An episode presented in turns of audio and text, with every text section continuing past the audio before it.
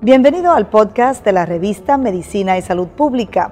No se pierda nuestra entrevista exclusiva con los médicos y expertos más relevantes para la medicina y la salud pública en Puerto Rico y el mundo. Si desea ver este podcast en vídeo, puede hacerlo en nuestro canal de YouTube Revista MSP.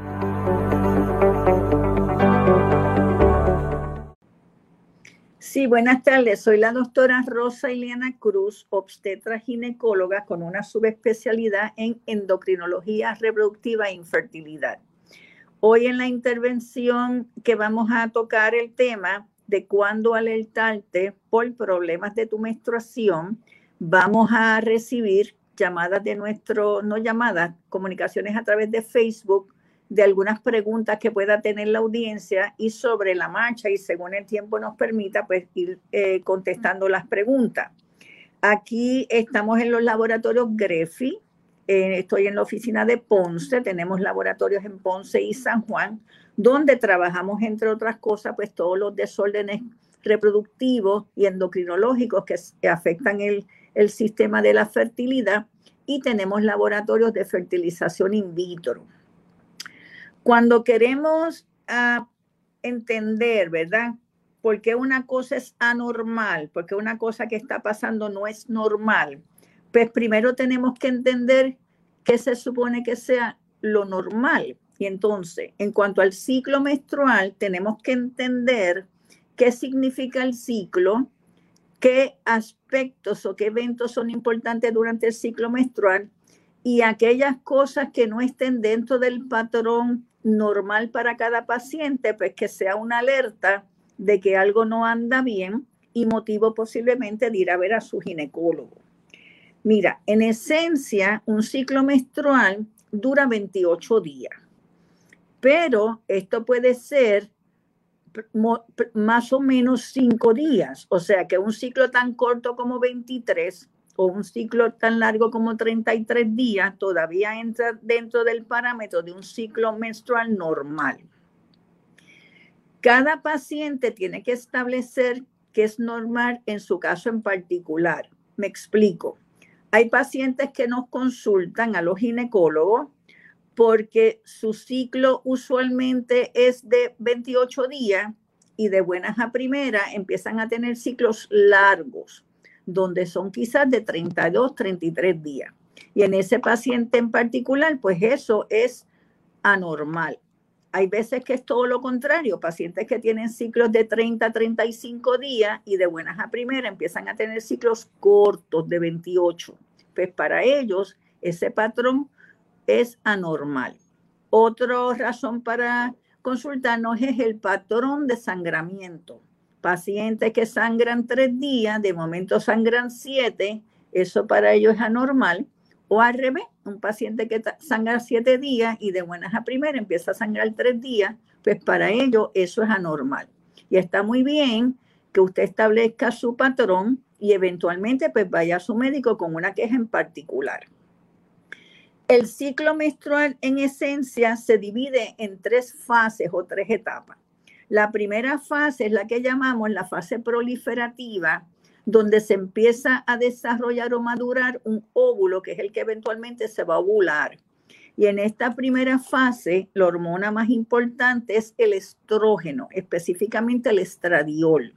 Y ahí vemos cómo los niveles de esta hormona van subiendo a través de esa primera fase del ciclo menstrual, que usualmente son 14 días en un ciclo de 28. Hay una fase intermedia que es lo que llamamos la ovulación. Y aquí pues ya ese óvulo que está en el ovario ha llegado a una etapa de maduración, se forma un quiste de ovulación, el cual rompe y libera ese óvulo. Y esa es la etapa de ovulación, que es la etapa fértil de la mujer. Una vez ocurre esa segunda fase, entonces entramos en la fase lútea o secretora, donde la hormona más importante es la progesterona. Y muchos de ustedes, por ejemplo, han tenido la experiencia que el médico le manda hacer niveles de progesterona para ver si usted está ovulando. En el ciclo de 28 días, la fase proliferativa dura 14, hay un día específico para la ovulación y la fase lútea o secretoria dura 14. En aquel paciente que tiene ciclos largos, lo más probable lo que está ocurriendo es que la fase ovulatoria se está alargando, porque la fase de producción de progesterona usualmente fija de 14 días.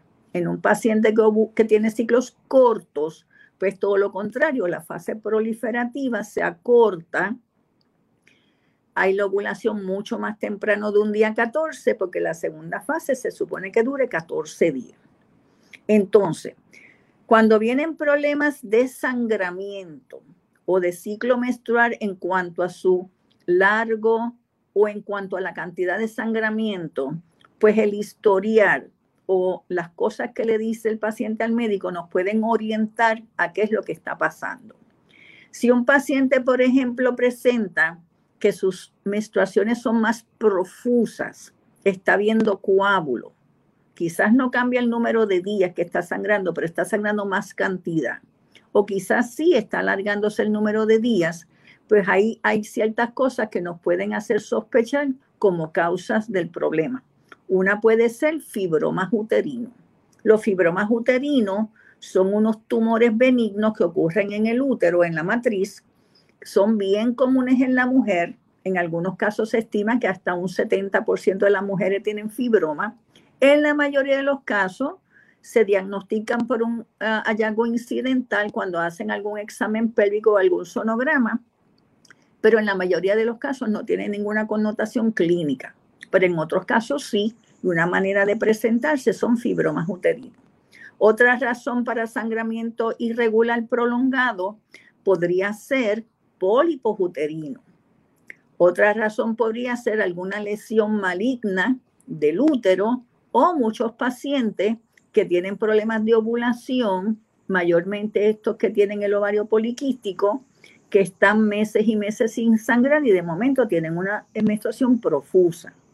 Pues eso sería algo a pensar en ese caso en particular. Hay pacientes que a veces nos reportan todo lo contrario, que sangran poco, poco menstruación. Eso podría ah, llevarnos a pensar que puede ser algún problema de el útero, infecciones, si tuvo algún procedimiento como algún raspe, alguna cirugía específica, pues puede haberse formado adherencia dentro del útero o podrían ser deficiencias hormonales. Pacientes nos presentan, por ejemplo, con sangramiento después de las relaciones. Pues cuando hay sangramiento después de las relaciones, hay que pensar de nuevo en pólipo en el cuello de la matriz o alguna lesión que esté afectando el cuello de la matriz, la cual se podría detectar fácilmente con la prueba de Papa Nicolau. Así que conozcan su ciclo menstrual, establezcan que es normal para ustedes y en el momento dado, pues especificamos o podemos alertar al médico de cuál es el problema específico. Más sangramiento, menos sangramiento, más día, menos día, o el ciclo se está alargando, se está cortando. Y de esa manera, pues hay estudios específicos, como por ejemplo un sonograma pélvico, que puede ser con vejiga llena a través del abdomen o puede ser lo que llamamos transvaginal, donde se pone este instrumento de sonografía a través de la vagina y entonces se puede accesar directamente el útero y los ovarios. Hay muchos problemas ovulatorios, como le mencioné, el ovario poliquístico, que es, razón para sangramientos irregulares. Así que hay que estar pendiente y obviamente un ovario poliquístico pues nos va a traer problemas de infertilidad. Y también si no hay una menstruación regular, el tejido interno del útero que se llama el endometrio no se va a descamar con cierta regularidad y esa acumulación de, tejido podría llevarnos a cambios en las células de atipia y eventualmente pues a una edad mucho más avanzada pues podría eh, surgir algunos, cáncer de, algunos casos de cáncer de eh, la matriz. No sé si de la audiencia ya están empezando a ver algunas preguntas específicas, ¿verdad? Porque nos gustaría contestar eh, algunas dudas pero seguimos en el, en el proceso. Si usted hace un sonograma, por ejemplo, y encuentra miomas uterinos, pues hay varias cosas que hay que establecer en cuanto a los miomas. ¿Cuántos miomas hay? qué tamaño tienen y la localización en el útero, porque hay algunos miomas que se localizan dentro del útero y esos son los que mayormente están asociados con sangramiento profuso y algunos pacientes que llegan a una sala de emergencia con una hemoglobina bien baja que en algunos casos hasta requieren, requieren transfusiones de sangre. Si el mioma está dentro del útero, pero no proyecta completamente a la cavidad, pues hay que ver qué porción de ese mioma está asociado con una distorsión de la cavidad que podría estar eh, interfiriendo con un proceso de implantación de embriones o quizás hay una implantación pero tenemos eh, abortos o pérdidas tempranas o partos prematuros. Otra cosa es a veces hay fibromas pequeños en cuanto al tamaño no nos preocupan, pero están localizados precisamente cerca de las trompas de falopio y ser lo suficientemente grandes como para romper, eh, eh, obstruir la trompa de falopio, ¿verdad? Y esto podría ser un factor de infertilidad. Ya aquí tenemos algunas preguntas específicas, entonces me están preguntando del dolor de la menstruación, si varía dependiendo de qué, o sea, qué cosas hacen que, que, varíe el dolor de la menstruación. Cuando hay dolor durante la menstruación, eso se llama dismenorrea. El término clínico es dismenorrea. Hay muchas razones para que haya dismenorrea. En un paciente joven con dismenorrea, una de las cosas que más nos preocupa y quisiéramos este, descartar es que pueda haber endometriosis. Endometriosis no es otra cosa que una inflamación de los tejidos internos peritoneales, o sea, donde están todos nuestros órganos internos. Y este tejido viene del el endometrio que se supone que revista la cavidad del útero. El útero, si usted lo rompe en dos pedazos, tiene un tejido, yo le hago la referencia al paciente, ¿verdad? Que el, que el útero es como si fuera un coco y ese tejido endometrio sería la tela del coco.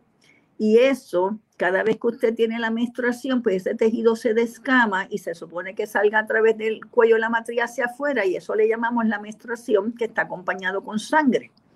Pero ¿qué pasa? Ese tejido puede rebotar a través de las trompas de falopio y caer en la cavidad peritoneal y empezar a irritar los tejidos internos.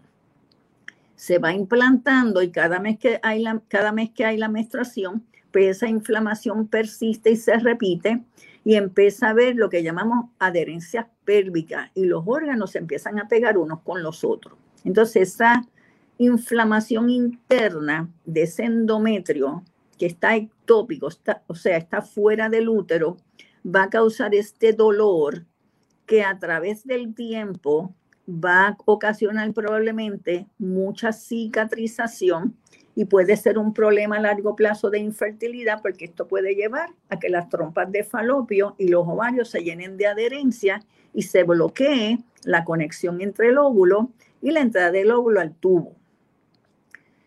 En pacientes jóvenes, bien preocupante para nosotros los ginecólogos, ¿verdad? Y en mi caso en particular, me preocupan mucho las adolescentes.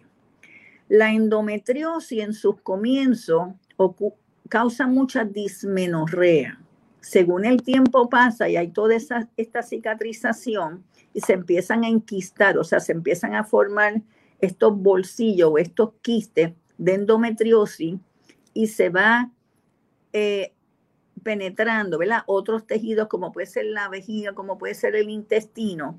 Llega un punto con el tiempo en que ya la endometriosis deja de doler, pero se presentan estas masas y el paciente puede ir al médico no por dolor pélvico, sino por infertilidad.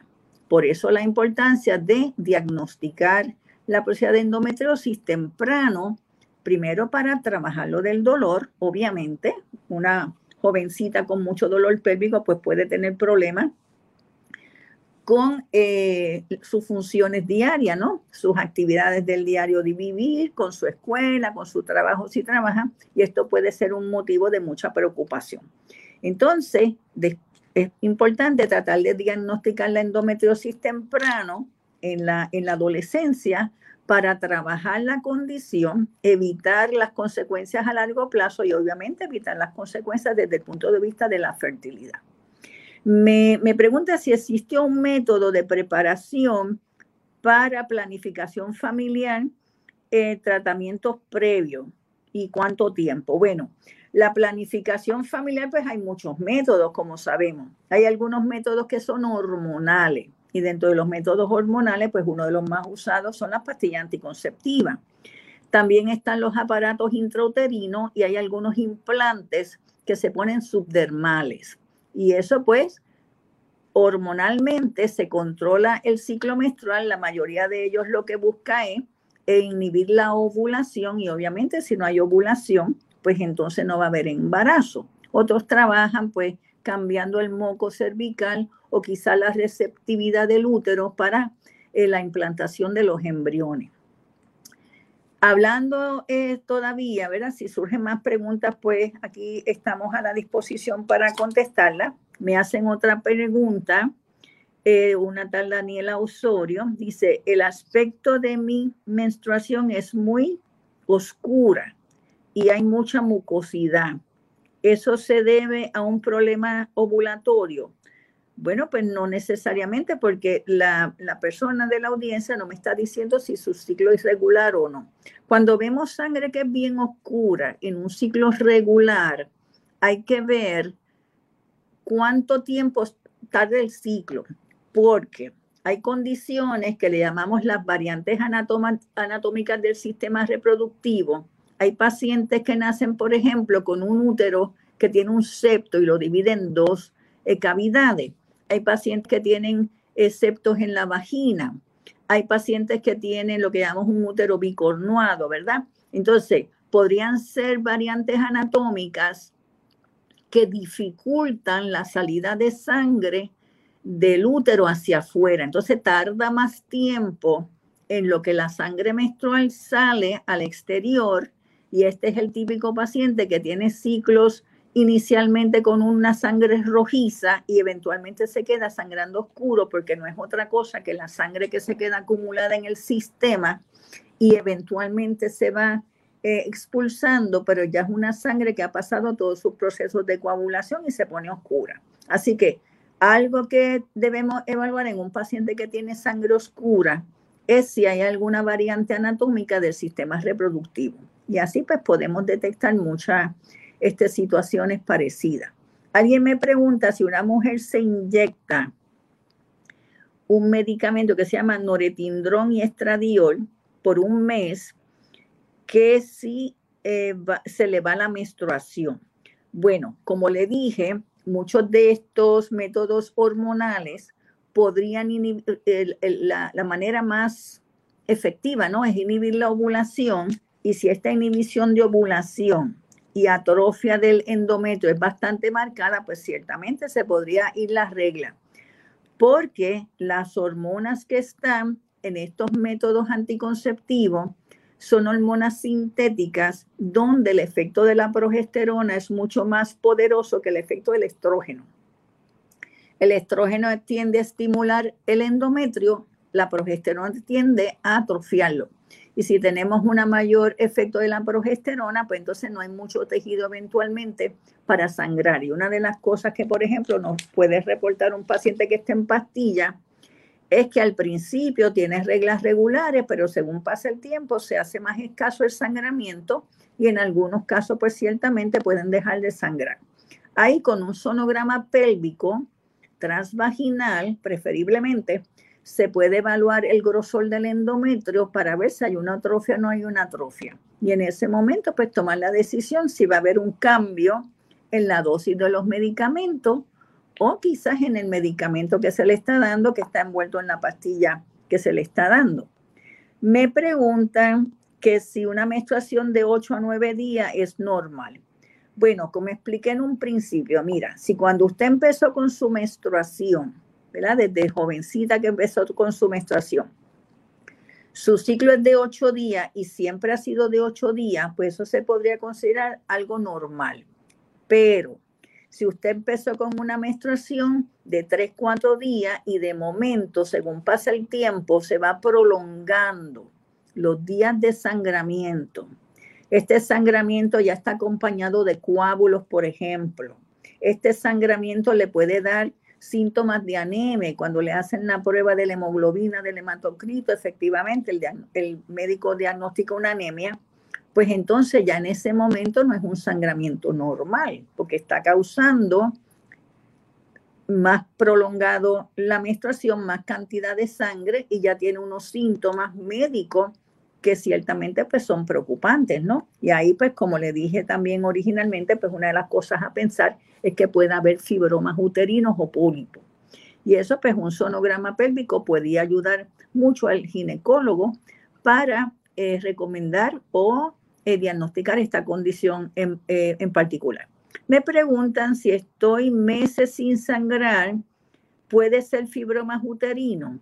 Bueno, si usted está meses sin sangrar, yo pensaría que es más bien un problema de hormonas, ¿verdad? Y lo, lo más común en este sentido es el ovario poliquístico. Claro, podría haber también lo que llamamos una menopausia prematura, donde no está sangrando porque simplemente dejó de ovular. Ahí pues pruebas de sangre donde nos podamos detectar las hormonas de la ovulación y un buen sonograma pélvico pues también nos puede ayudar. Y son, son estudios que se hacen relativamente rápido, ¿verdad? El ginecólogo en su oficina, la mayoría de los ginecólogos pues tenemos las máquinas de sonograma que podemos hacer un sonograma inmediato del paciente y ya tener esta información. Y las pruebas de sangre pues ir al laboratorio y en un par de días tener los resultados.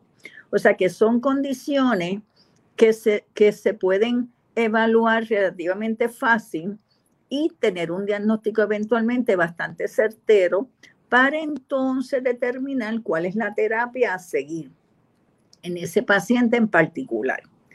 Cuando tengo otra pregunta, Betsaida Rivera nos dice que si es normal que la menstruación baje un mes con menos sangrado y el otro con demasiado de mucho sangrado. O sea, estoy entendiendo que se alternan, ¿no? Los patrones de sangramiento.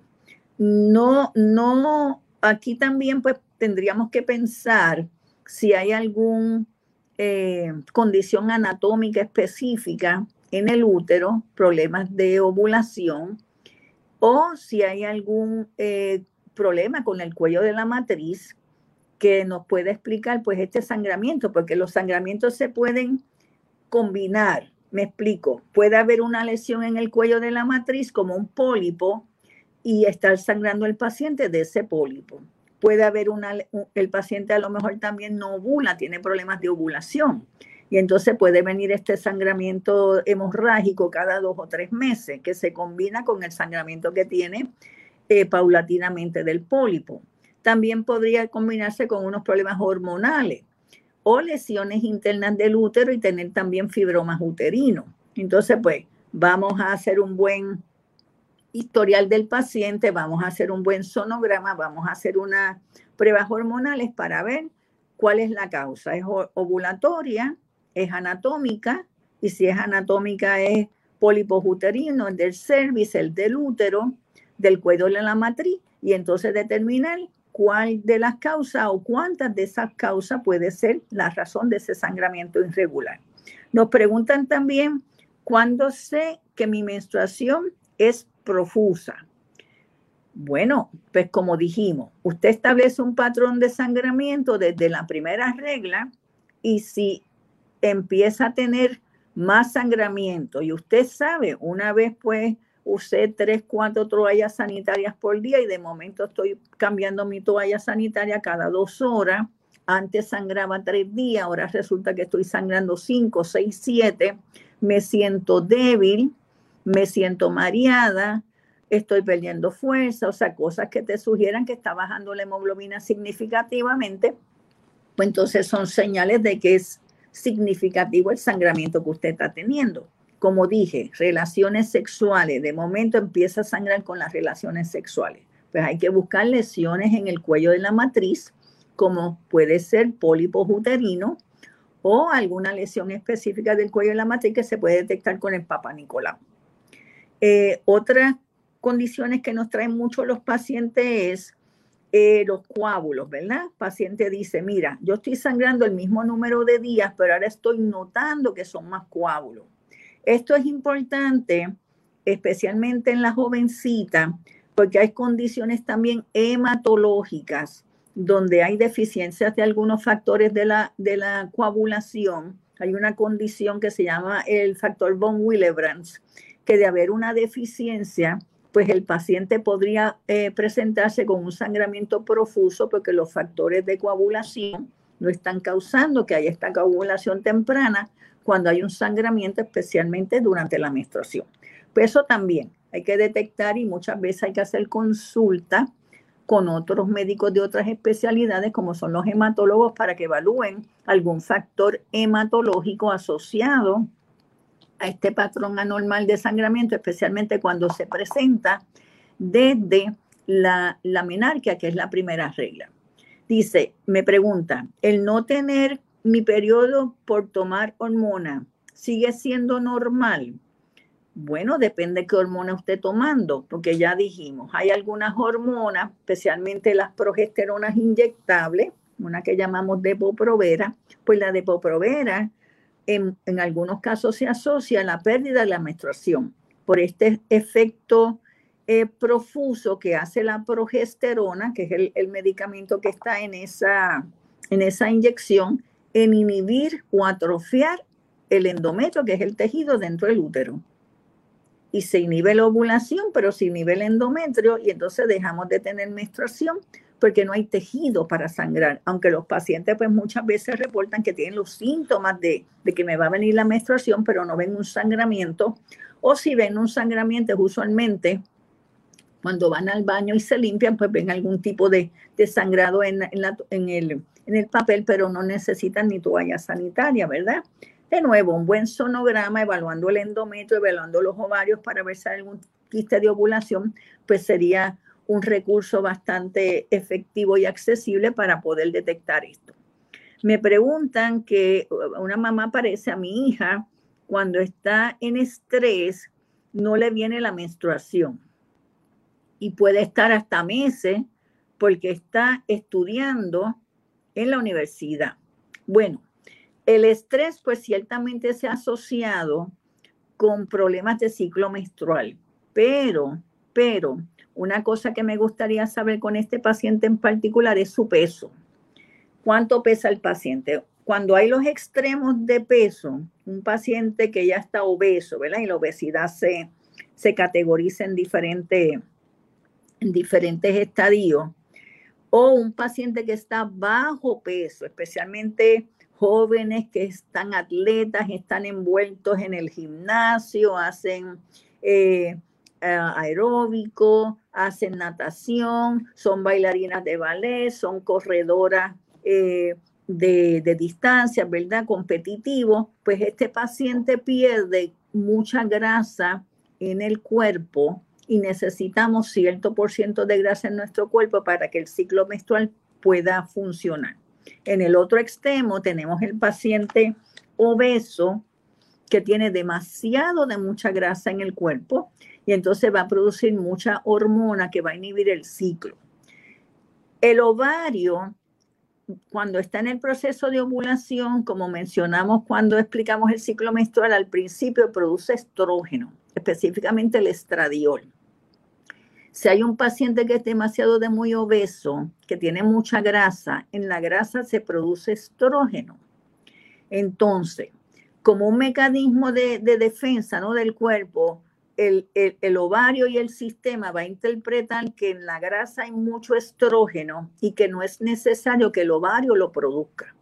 Y cuando tenemos una paciente obesa, a través de este mecanismo, se inhibe la ovulación, porque hay estrógeno produciéndose en la grasa el ovario deja de producirlo y para la ovulación y para la menstruación. Muchos de estos pacientes rebajan de peso y vemos que empiezan a tener sus ciclos regulares. O lo contrario, ganan peso y empiezan a ver que sus ciclos se vuelven irregulares. Y esto pues ciertamente nos va a traer problemas de infertilidad. Y cuando tenemos, por ejemplo, un paciente en nuestra oficina que detectamos que hay una obesidad significativa marcada, pues una de las cosas que le decimos es que tiene que empezar o debe empezar un, consulta con nutricionista, ¿verdad? Y algún tipo de ejercicio para empezar a controlar el peso. Y una vez empieza a bajar el peso, pues podríamos ver una reanudación ¿no? Ah, de su ciclo menstrual normal y muchos pacientes se pueden embarazar espontáneamente. Alguien aquí nos, nos pregunta, parece que es, que es un caballero, que dice que cuando una mujer se encuentra en sus días, ¿verdad? Me imagino que son los días de la menstruación, ¿por qué se puede dar el, el tema, creo que dice, de que le den cólicos? Bueno, no entiendo muy bien la pregunta que me están diciendo, pero eh, los cólicos, el útero tiene un músculo que se llama el miometrio. Es parte de los tejidos del útero. Entonces, cuando el útero se llena de sangre, ese útero se va a contraer para expulsar esa sangre que está dentro del útero. Si el útero está muy grande, por la razón que sea, adenomiosis, miomas uterino, o porque hay un sangramiento profuso y de momento se llena el útero de coágulos, pues el útero se va a contraer con más fuerza para poder expulsar esa sangre que está en exceso dentro de la cavidad. Y ahí los cólicos uterinos o los calambres uterinos o el dolor de la menstruación, que la mayoría de las mujeres eh, se familiarizan, pues podrían estar asociados a eso, una contracción excesiva del útero que está tratando de botar ese tejido que está en exceso. Claro, hay unos mecanismos de formación de prostaglandina, el sistema inmune, que para propósitos de nuestra charla de hoy, pues no, no vamos a entrar en, en detalle, pero muchos de los medicamentos que se usan, los analgésicos no esteroidales, pues buscan bajar ciertas prostaglandinas de nuestro cuerpo para que esa contracción y ese dolor baje. Y los medicamentos que podemos conseguir este over the counter en la mayoría de las farmacias. Bien importante, de nuevo, cuando hacemos el diagnóstico de un paciente que, que reporta una anomalía en su ciclo menstrual, pues el historial, la edad del paciente bien importante. Dentro del historial, ver si hay eh, familiares que tengan endometriosis, familiares que tengan adenomiosis, familiares que hayan tenido remoción del útero por cáncer de útero, cáncer de cuello de la matriz familiares que puedan haber tenido eh, miomas uterinos o alguna otra condición o variantes anatómicas del sistema reproductivo, porque esto tiende a correr en la familia, ¿verdad? Los septos uterinos, los úteros bicornuados, eh, los úteros unicornuados, pues son cosas que pueden correr en familia y si hay algún historial de que alguien haya tenido esta condición, pues ciertamente hay que descartarla en el paciente que viene. Una cosa bien importante es, mira, los jóvenes, las jovencitas, se quejan de dolor uterino, mamá, papá, los niños no van al médico, a los niños los llevan al médico. Así que si su hija se queja de algún tipo de condición, de algún tipo de dolor, si usted misma nota algún patrón anormal de momento, mira mami, cómprame toallas sanitarias. Y usted le dice, pero ven acá, yo te compré un montón de toallas, ¿qué pasó que estás usando más de la cuenta? Esos son razones para tener algún tipo de preocupación y llevarla al médico, porque la endometriosis y los dolores empiezan temprano en la adolescencia.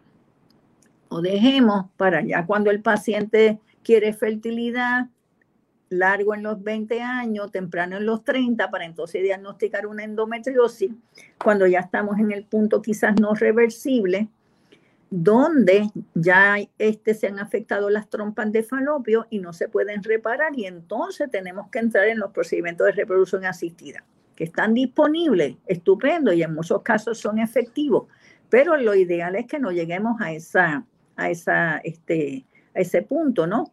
Me preguntan aquí, si no logro concebir cuáles son los métodos de reproducción que existen y están este, disponibles. Bueno, los métodos de reproducción son muchos, desde pastillas fertilizantes que pueden trabajar casos de problemas ovulatorios hasta los métodos de reproducción asistida que envuelven la asistencia en el laboratorio del proceso de fertilización. En esencia, hay cuatro tipos de inseminaciones que son la inseminación de espermatozoides en el cuello de la matriz, le llamamos la intracervical, la inseminación de espermatozoides dentro del útero, que le llamamos la intrauterina, y estas dos dependen de que haya una ovulación espontánea, de que las trompas de falopio estén abiertas y de que la fertilización ocurre en la trompa de falopio. Hay una fertilización espontánea natural. Si hay algún problema con las trompas de falopio o hay algún problema con los tejidos internos de adherencia o ha habido un problema o hay de endometriosis que ha requerido múltiples cirugías, múltiples tratamientos y el paciente no está embarazado, pues entonces entraríamos en los otros tipos de inseminaciones, que es las rutas alternas de fertilización en el laboratorio, que es la fertilización in vitro, y aquí pues tenemos un platito, un petri dish, donde ponemos óvulos y espermatozoides con unos medios de cultivo, se pone en la incubadora y entonces el proceso de fertilización de ese óvulo por el espermatozoide ocurre en la, en la incubadora. Y eventualmente lo que se insemina sería el embrión que se formó mediante fertilización in vitro en el laboratorio. El otro método sería lo que llamamos la cápsula de Imbocel, que esto es un método relativamente eh, nuevo, Acá en los laboratorios Grefi lo estamos haciendo desde octubre del 2019 y envuelve esta cápsula, que es la cápsula de Invocel, ese es el nombre comercial, y básicamente pretende lo mismo. En este dispositivo que está dentro de la cápsula, que tiene unos medios de cultivo, unos nutrientes, ahí se ponen los óvulos y los espermatozoides y entonces se sella la cápsula y esta cápsula va a la vagina del paciente se pone en un aparato que se llama un eh, dispositivo de retención, se pone la cápsula y esto se pone dentro de la vagina. Y entonces eso permanece cinco días dentro de la vagina, lo, puede hacer toda la actividad del paciente, excepto tener relaciones de penetración, y a los cinco días se remueve la cápsula, se abre y dentro del dispositivo se determina si hay embriones. Y de la misma manera, pues se inseminarían ya los óvulos fertilizados, entiendas embriones, dentro de la matriz. Y como la fertilización en este caso ocurre dentro de la vagina, pues le llamamos fertilización in vivo. En las primeras dos inseminaciones, intrauterina e intracervical, solamente se insemina, como dije, los espermatozoides, pero depende de que al menos una trompa de falopio esté abierta y la fertilización ocurra espontáneamente en la trompa de falopio. En la cápsula de Imbocel o en el plato, el Petri dish, la fertilización va a ocurrir en uno de los dos aparatos. Este en el laboratorio, por tanto le llamamos in vitro, este en la vagina, por tanto le llamamos fertilización in vivo y la meta es tener embriones para entonces inseminar el embrión. Que eso, pues a través de un examen pélvico eh, rutinario, yo le digo al paciente que es como hacer un papa Nicolau, pero en vez de sacar células, vamos a poner las células, que en este caso son los embriones, dentro del útero. Y dos semanas después del procedimiento, pues se hace una prueba de embarazo para ver si es positiva. Muchos pacientes pues vienen a la oficina no porque tengan ningún problema de sangramiento, etcétera, sino porque se han hecho procedimientos quirúrgicos para la esterilización, ¿no? Eh, cortar las trompas de falopio, quemarlas, amarrarlas. Y entonces en ese sentido, pues estos dos procedimientos son bastante eh, prometedores, ¿no? En términos del embarazo y no requieren que haya una cirugía de recanalización, ¿verdad? Y con los riesgos y, y beneficios que puede tener una cirugía. Eh, no sé si en nuestra audiencia pues hay algunas otras preguntas específicas en cuanto al ciclo menstrual o en cuanto a las condiciones de endometriosis, fibroma, en cuanto a la condición de la adenomiosis, los pólipos uterinos. Me pregunta si es necesario realizarse la histerosalpingografía, aunque tiene reglas normales. Bueno, la placa de los tubos, como mucha gente conoce este estudio de histerosalpingograma, es un estudio radiológico, eso lo hace el radiólogo en la mayoría de los casos, donde a través del cuello de la matriz se inyecta con una cánula flexible de plástico un líquido, lo que llamamos radiopaco, ¿verdad? Cuando hay radiación, pues usted puede detectar el líquido entrando por las diferentes cavidades, inclusive pues a través de las trompas de falopio y de esta manera determinar si la trompa de falopio está abierta o no. Esto no tiene que ver nada con la ovulación y no tiene que ver nada con otras condiciones eh, de cervix que pueda tener el paciente, por ejemplo. O sea, el factor, cuando usted va a ver, evaluar los factores de fertilidad, yo los resumo en la evaluación de seis factores básicos. Los seis factores, uno es el varón. Entonces, pues el varón usted lo evalúa con un análisis de semen. Ya evaluó uno de los factores de infertilidad. Los otros cinco tienen que ver con la mujer. Entonces, en orden ascendente, uno es el cuello de la matriz, uno es el útero, uno son las trompas de falopio, uno son los tejidos internos y otro es el factor ovulación. Y el hecho de que haya un problema con uno de los factores de fertilidad no necesariamente quiere decir que los otros están bien, eh, que son normales. O sea, puede haber un problema de ovulación, un paciente con ovario poliquístico y a la misma vez tener las trompas de falopio tapadas. Y en ese caso, la manera más sencilla, más accesible, menos riesgosa y menos costosa de evaluar las trompas de falopio es con la placa de los tubos, independientemente de que esté ovulando. independiente porque es un factor de infertilidad dentro de los factores de infertilidad en la mujer. Así que la trompa de falopio, el histerosalpingograma, es un estudio bastante usado por los ginecólogos en general y nosotros los especialistas en infertilidad para evaluar el factor de tubo en la infertilidad. ¿Alguna otra pregunta de la audiencia? Vamos a ver. Me preguntan aquí que aquellas personas que, se, que sus periodos duran dos días, que si no son fértiles pues depende del endometrio, porque si usted tiene un sangramiento de poco tiempo, pero produce un buen endometrio durante el proceso de ovulación, con una buena respuesta, tiene un buen grosor del endometrio, tiene buenos niveles hormonales, pues no necesariamente el hecho de que sangre dos días es un problema. Claro, si usted sangraba cinco días antes, de momento le hicieron un raspe, de momento tuvo un aborto, de momento hubo una cirugía de fibroma, de momento hubo una infección, tuvo una infección pélvica, una infección del útero y empieza a sangrar poco tiempo, pues eso podría significar adherencias pélvicas dentro del útero, una condición que se llama el síndrome de Asherman. Ahí una placa de los tubos nos podría ayudar o una histeroscopía que es básicamente mirar dentro del útero con un instrumento que parece un pequeño telescopio que se pone a través del cuello de la matriz, pues evaluar la cavidad uterina. Y si hay adherencia dentro del útero y si hay cicatrización, pues eso sí podría estar asociado con infertilidad porque puede, eh, puede afectar el proceso de implantación. Así que de nuevo, te viene con su con su queja de un sangramiento de pocos días, vamos a evaluar el útero, vamos a evaluar la, la ovulación y vamos a ver bien el historial, a ver qué es lo que nos está sugiriendo esta condición en particular. Me pregunta por aquí, si no es normal que un adolescente de 12 años tenga la regla eh, demasiado abundante de 7 días.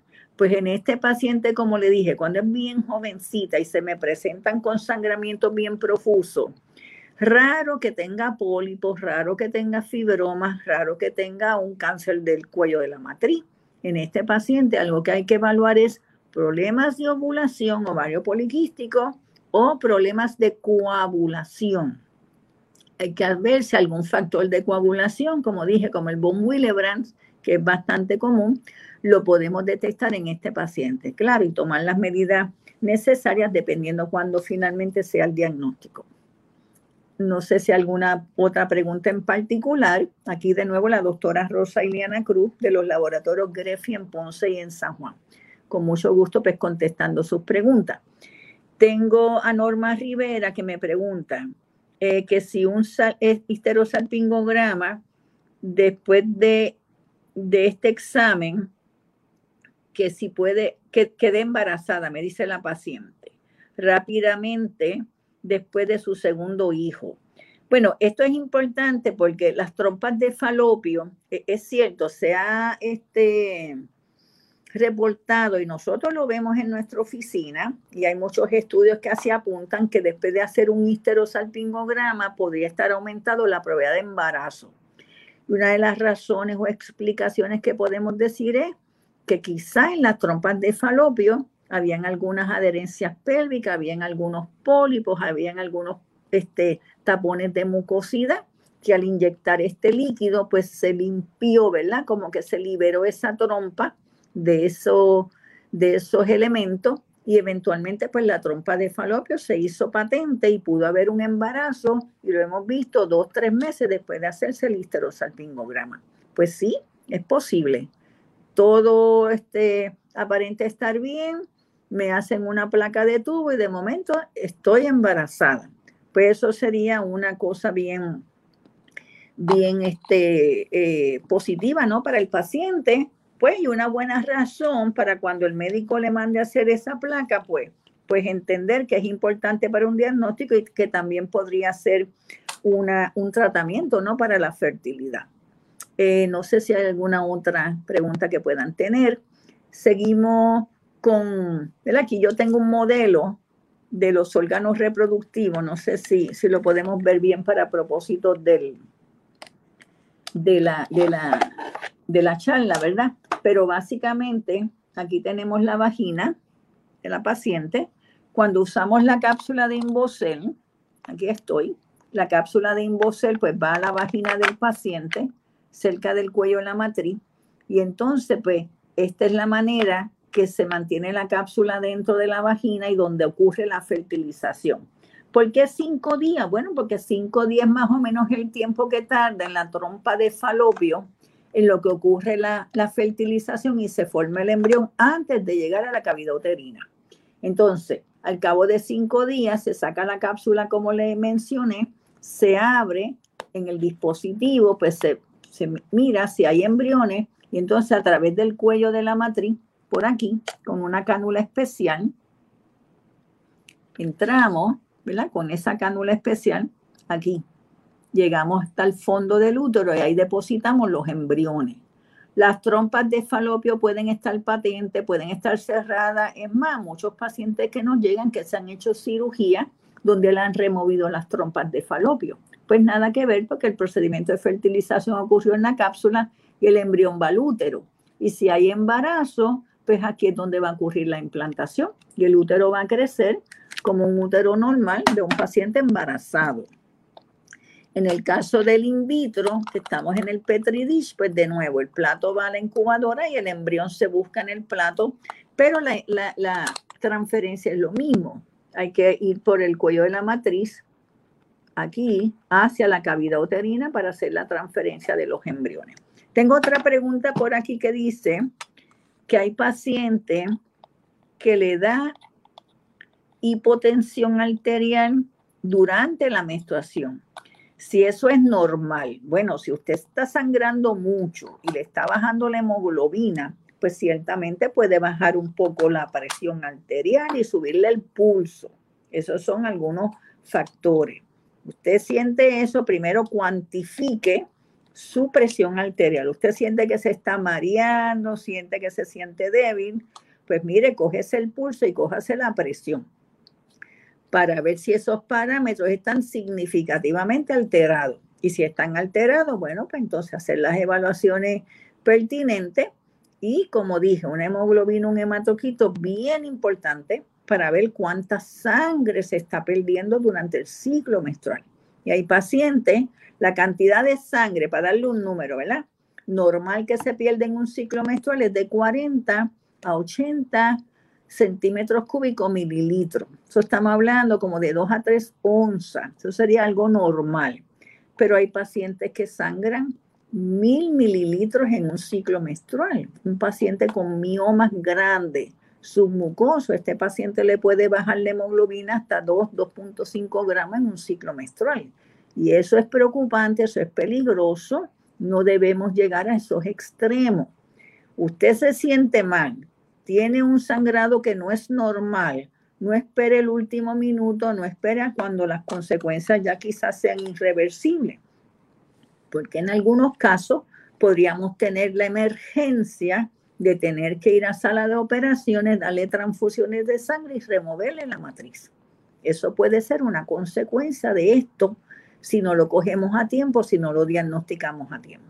Lo mismo una endometriosis, mira, hay una endometriosis severa y este dolor que mes tras es más es fuerte, es menos tolerable, pues no espere al último momento, porque entonces en el último momento quizás ya tiene un quiste de endometriosis en un ovario, quizás bilateral, y cuando vamos a la evaluación, pues estamos en el punto de no, de no regreso, donde entonces hay que remover las trompas de falopio, hay que remover los ovarios, quizás hay que remover hasta la matriz.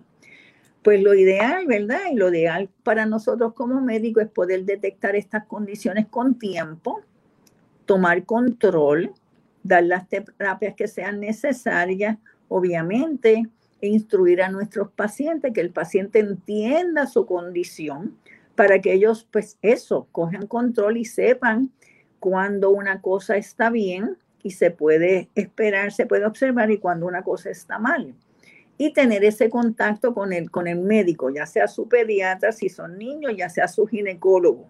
Y de nuevo, los niños no van al médico, los niños hay que llevarlos al médico.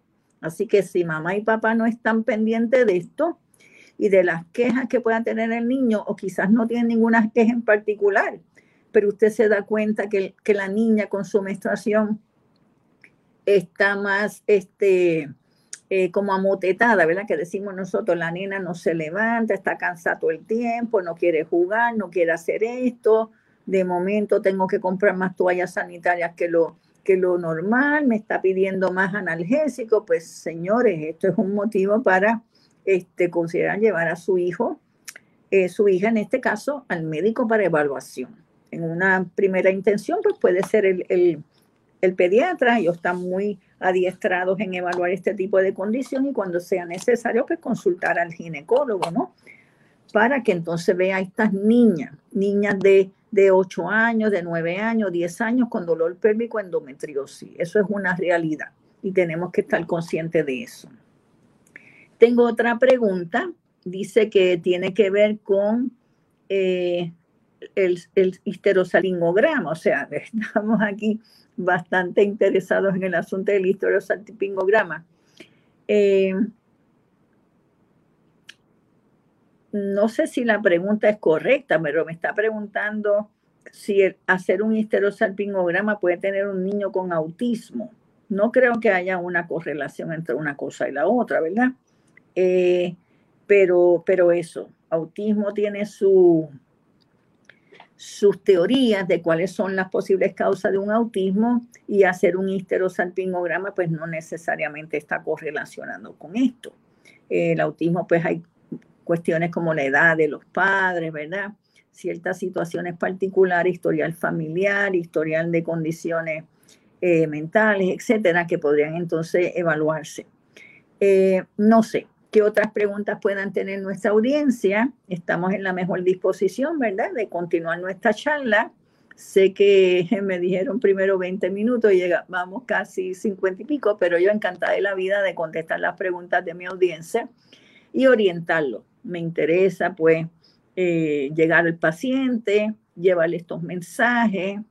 De nuevo, pues, buscar esas mamás, esos papás que estén pendientes de sus niñas me da mucha pena cuando llegan niñas aquí ya en etapas avanzadas, ¿no? De una endometriosis, pues, pues eso hay que, hay que controlarlo, o quizás alguna condición anatómica este, eh, de, de, nacimiento, ¿no? Variantes anatómicas que entonces hay algunas que no, que no hay que hacer nada, solo observación, pero hay otras que sí, que pueden representar una emergencia médica. Dice alguien que tiene la T de cobre, estamos hablando de un aparato intrauterino y me dice que le produce mucha hemorragia. Es consecuencia de este, este aparato? Bueno, el cobre, ¿verdad? Es, un metal, se usa mucho en aparatos intrauterinos eh, o en un tipo específico de aparatos intrauterinos y tiene su, su propósito desde el punto de vista, me disculpan aquí, pero tuvimos un pequeño accidente, tiene sus propósitos desde el punto de vista de la anticoncepción, porque el cobre puede este, eh, servir para cambiar el, la receptividad del endometrio para la implantación, entre otras cosas, puede ser un agente nocivo para los espermatozoides, evitar la fertilización, etc. Y el cobre no necesariamente causa problemas de sangramiento excesivo. Mi pregunta sería si el paciente ya no tenía problemas de sangramiento excesivo y entonces en este caso en particular, en vez de un aparato intrauterino de cobre, ¿por qué no mejor poner uno con hormona, específicamente progesterona, por el efecto, como le mencioné, de atrofiar o de o evitar el crecimiento del tejido interno del útero, que es el que causa el sangramiento, pues cuando tenemos la menstruación, ¿verdad? Así que en ese caso, pues yo eh, revalidaría si cambiaría el método este anticonceptivo intrauterino en vez del el de cobre por el de hormona, porque en este caso en particular pues sería más, mucho más conveniente. Y obviamente pues hacer los estudios adecuados porque el hecho de que usted tenga un aparato intrauterino no descarta que pueda desarrollar pólipos en el útero, no descarta que pueda tener fibromas uterino y el sangramiento venir de esas condiciones que casualmente están presentes mientras tiene su aparato intrauterino, pero nada que ver una cosa con la otra. Así que haga una buena evaluación, su sonograma, su examen pélvico, su papá Nicolau, nos ponemos al día en las pruebas básicas de hormonas y así paulatinamente pues estamos evaluando, ¿no? Y si se encuentra algo anormal, pues con tiempo detectarlo y tratar de corregirlo. Tengo una pregunta más. Dice Olga Sepúlveda, ¿qué recomienda para aliviar los síntomas y sofocones en la menopausa que no sea hormonas? Bueno, hay algunas hormonas, hay, hay que clasificarlas de diferente manera, ¿verdad? Porque hay hormonas que tienen que ver con estrógeno, hay hormonas que tienen que ver con progesterona, pero hay también testosterona, por ejemplo, o hay precursores de hormonas, como el de hidropeandosterona, que eso usted lo puede comprar en la farmacia y muchos pacientes lo usan para los sofocones eh, o calentones uterinos.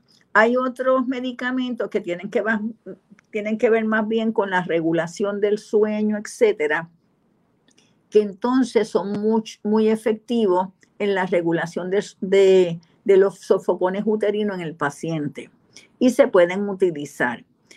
Una cosa es, mira, no le teman a las hormonas. Cuando un paciente usted le dice, vamos a darte hormonas, pues como que se, se espantan, ¿verdad? Porque asocian las hormonas con algo malo. Mira, yo soy endocrinóloga reproductiva, además de ser ginecóloga.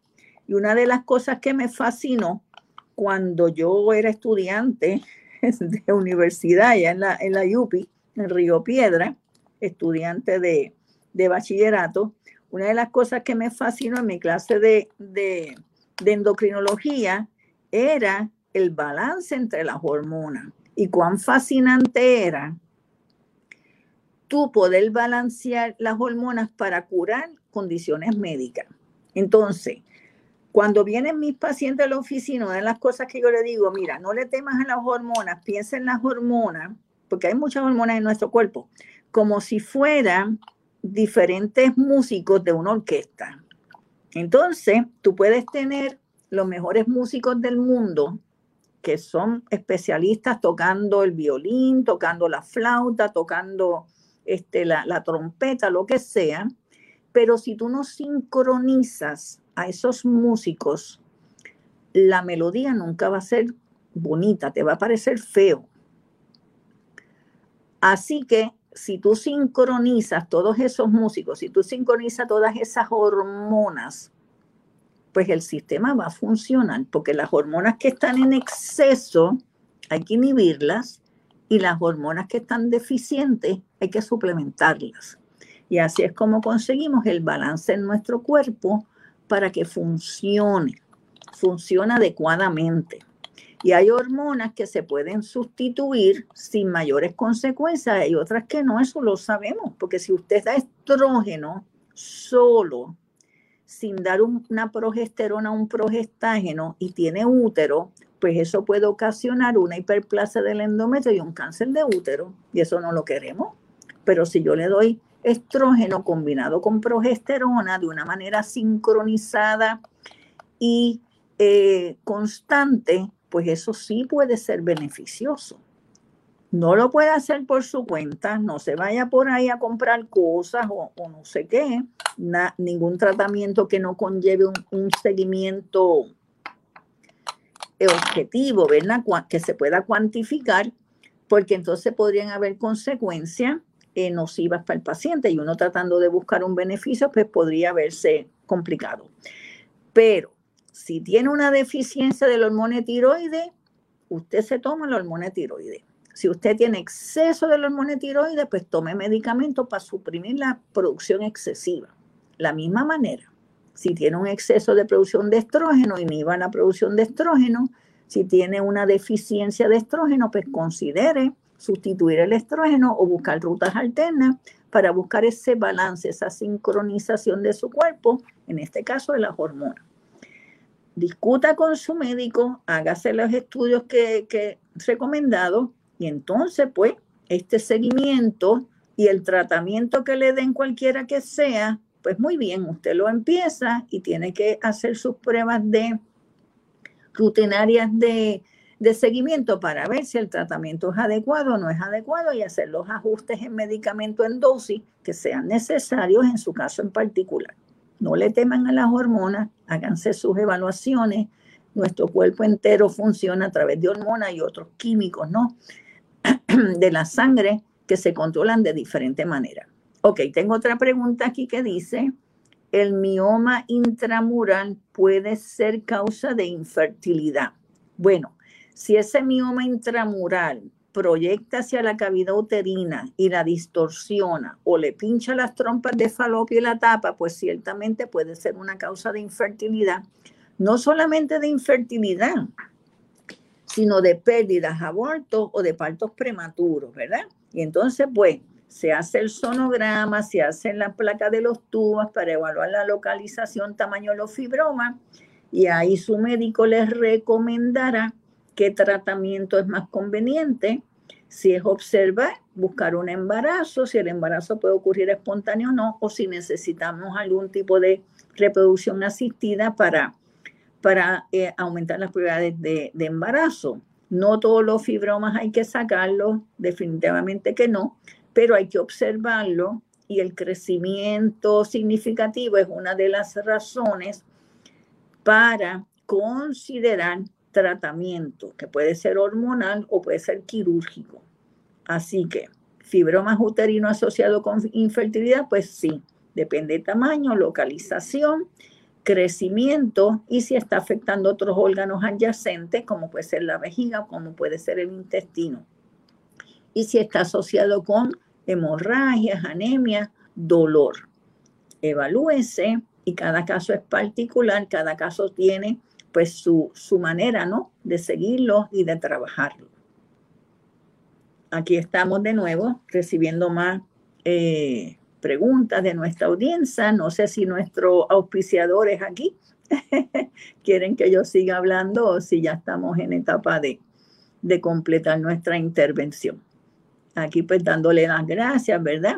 Al equipo de, la revista de Medicina y Salud Pública, que siempre pues cooperadores con ellos y, ellos cooperadores conmigo, llevándole el mensaje al paciente y específicamente a Belinda, que es la persona que me contactó para tener esta intervención hoy con ustedes. ¿Alguna otra pregunta de nuestra audiencia? Tengo a Sonia Algarín que dice, hola, tengo menopausia. Me dice que si puede tomar hormona. Bueno, pues lo mismo. Vamos a ver a, a Sonia vamos a evaluarla. No sé si Sonia es obesa, si es delgadita, cómo están los huesos, si hay signos de osteopenia, de osteoporosis. Hay condiciones que son más propicias para la osteoporosis, como por ejemplo ser blanco, ser delgado, ser fumadora crónica, tener condiciones que requieran esteroides, pues son situaciones donde eh, aumenta la probabilidad de tener osteoporosis. Y si encima tenemos la menopausia, pues la falta de estrógeno también este, agrava la condición esta de osteopenia osteoporosis. Bueno, pues si en su caso en particular, pues es conveniente o no usar algún tipo de eh, tratamiento hormonal, obviamente es importante la edad del paciente qué, edad tiene el paciente, cuándo, si todavía tiene regla, si no tiene regla, cuándo fue la menopausia, ¿verdad? Cuánto tiempo hace de la menopausia antes de comenzar algún tratamiento. Cada caso es particular, vaya a su ginecólogo. Muchos compañeros ginecólogos, hoy en día todos los ginecólogos prácticamente trabajan el aspecto de la menopausia, de la osteopenia, de la osteoporosis. Y gracias a Dios, pues hay un armamentario bastante bastante grande y accesible de medicamentos para trabajar con estas condiciones en particular. No sé si hay alguna pregunta específica en cuanto a infertilidad de los métodos que, que mencionamos, ¿verdad? Del INVOCER, del in vitro. Dentro del in vitro, pues también hay otros procedimientos que se añaden, como son las biopsias genéticas de los embriones, que eso lo hacemos en nuestro laboratorio para detectar condiciones específicas en los embriones, muchos casos que hemos hecho de distrofia muscular, por ejemplo, pacientes que ya han tenido bebés con alguna condición genética, ¿verdad? Pues se pueden evaluar los embriones para ver si hay alguna condición genética en particular.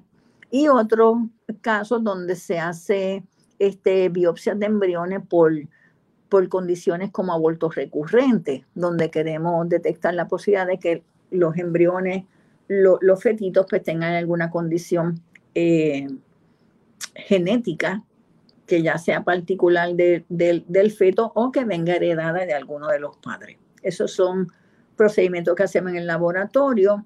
También pues las técnicas de micromanipulación, donde en casos de infertilidad masculina, donde hay un factor severo de infertilidad, pues podemos eh, recurrir a técnicas de micromanipulación donde entonces se inyectan espermatozoides dentro de los óvulos y así pues en casos donde la fertilidad parecía ser casi imposible, pues se consiguen embarazos casi equiparados, ¿no? Al embarazo que se conseguiría con una muestra de semen normal una vez hacemos la micromanipulación. Y así pues muchos embarazos que, que se pueden conseguir. Tenemos muchos pacientes eh, lamentablemente, ¿verdad? Dentro de los métodos anticonceptivos, pues uno de los más usados en nuestros pacientes de largo plazo son las esterilizaciones. Y la esterilización es un método en un principio no reversible de, de, de, infertilidad o de esterilización, porque el método no revierte solo. O sea, si hay una esterilización, pues está esterilizado y si algún paciente quisiera algún tipo de, embarazo luego de esto, pues las alternativas en un pasado solían ser eh, solamente la, cirugía de recanalización o lo que llamamos la reanastomosis. Pues hoy en día, con el INVOCE o con la, el in vitro, pues trabajamos estos casos donde ha habido esterilización. Pero hablando de eso también, el mensaje que le llevo es que hay unos métodos que es lo que llaman los LARC, el Long Active, Reversible Contraception, como pueden ser los aparatos intrauterinos o los implantes subdermales de lo que llaman el, el Nexplanon. Eh, y esos, pues sí, pueden ser reversibles. No tenemos la, situación esa más eh, compleja, ¿no? De una cirugía de esterilización para después tratar de hacer una cirugía de reversión o tener que entrar en un procedimiento de in vitro o, o, o porque entonces está el factor costo ¿no? de este tipo de tratamiento. Con un método anticonceptivo a largo plazo, pero reversible, pues podríamos conservar o preservar la fertilidad de, muchos de estos pacientes que va a otras circunstancias, pues están haciendo esterilizaciones. Pues entonces, pensar en estas alternativas antes de tomar pues la decisión drástica de una esterilización que en muchos casos es irreversible y como dije, si después queremos el embarazo, pues tener que entrar en estos métodos de fertilidad que están accesibles, son este, muchas veces efectivos, pero está entonces el factor costo envuelto, ¿no? Tener que, costear un, un in vitro o un in eh, creo que ya entonces es tiempo para, para acabar nuestra intervención. Espero que me inviten de nuevo y quizás tocar otros temas dentro del campo de la ginecología, la infertilidad. Pues, un tema específico como es la, menopausia, ¿verdad? Quizás entrar más en detalle, eh, traer algunos casos específicos de, de, miomas uterinos, ¿verdad? Y el manejo, o casos específicos de, de situaciones donde ha habido en nuestras adolescentes, ¿verdad? Y el diagnóstico de endometriosis, diagnósticos eh, raros, ¿no? Que podemos tener en algunos pacientes y las variantes atómicas del sistema este, reproductivo, que ese es un, tema muy interesante y muchos pacientes pues no tienen, no tienen idea que, que estas situaciones podrían pasar. Eh, no sé si los auspiciadores, los invitados, quieren hacer alguna, algún comentario. Y entonces, pues aquí con mucho gusto, laboratorios Grefi en Ponce, doctora Rosa Cruz, y los laboratorios Grefi en San Juan. Eh, estamos disponibles, ¿verdad?, para sus llamadas, o si no, pues a través de nuestro Facebook. Hay muchos videos en nuestra cuenta de Facebook donde muchos de estos temas que someramente toquen con ustedes, pues se discuten más a profundidad, especialmente los tipos de inseminaciones, hay una disertación muy buena, bastante completa sobre miomas uterinos, ¿verdad? Y cuándo intervenir, cuándo no intervenir. Hay uno de nuestros videos, que no hemos tocado ese tema, pero es otro bien interesante, que es la infertilidad masculina. Y cómo evaluamos la infertilidad masculina, pues tenemos un buen video donde, entre otras cosas, se, se enseña cómo interpretar un análisis de semen. Porque eso es un, asunto, cómo interpretamos un análisis de semen, cómo convencemos a un esposo de que vaya a hacerse un análisis de semen y cuáles son los criterios que se usan pues para esto intervenir en términos de tratamientos específicos de infertilidad o quizás pues evaluaciones por urólogos, cirugías, etcétera, que tenemos que trabajar entonces con el esposo. Eh, en este caso, pues, estaría diciéndole buenas tardes a todo el mundo. Y de nuevo, aquí la doctora Roseliana Cruz a su orden, teléfono 787-721-3544 o el 721-787 el 984-3008, que es nuestra oficina en Ponce. Le deseo muy buenas tardes y aquí pues de nuevo la doctora Roseliana Cruz. Hablamos entonces.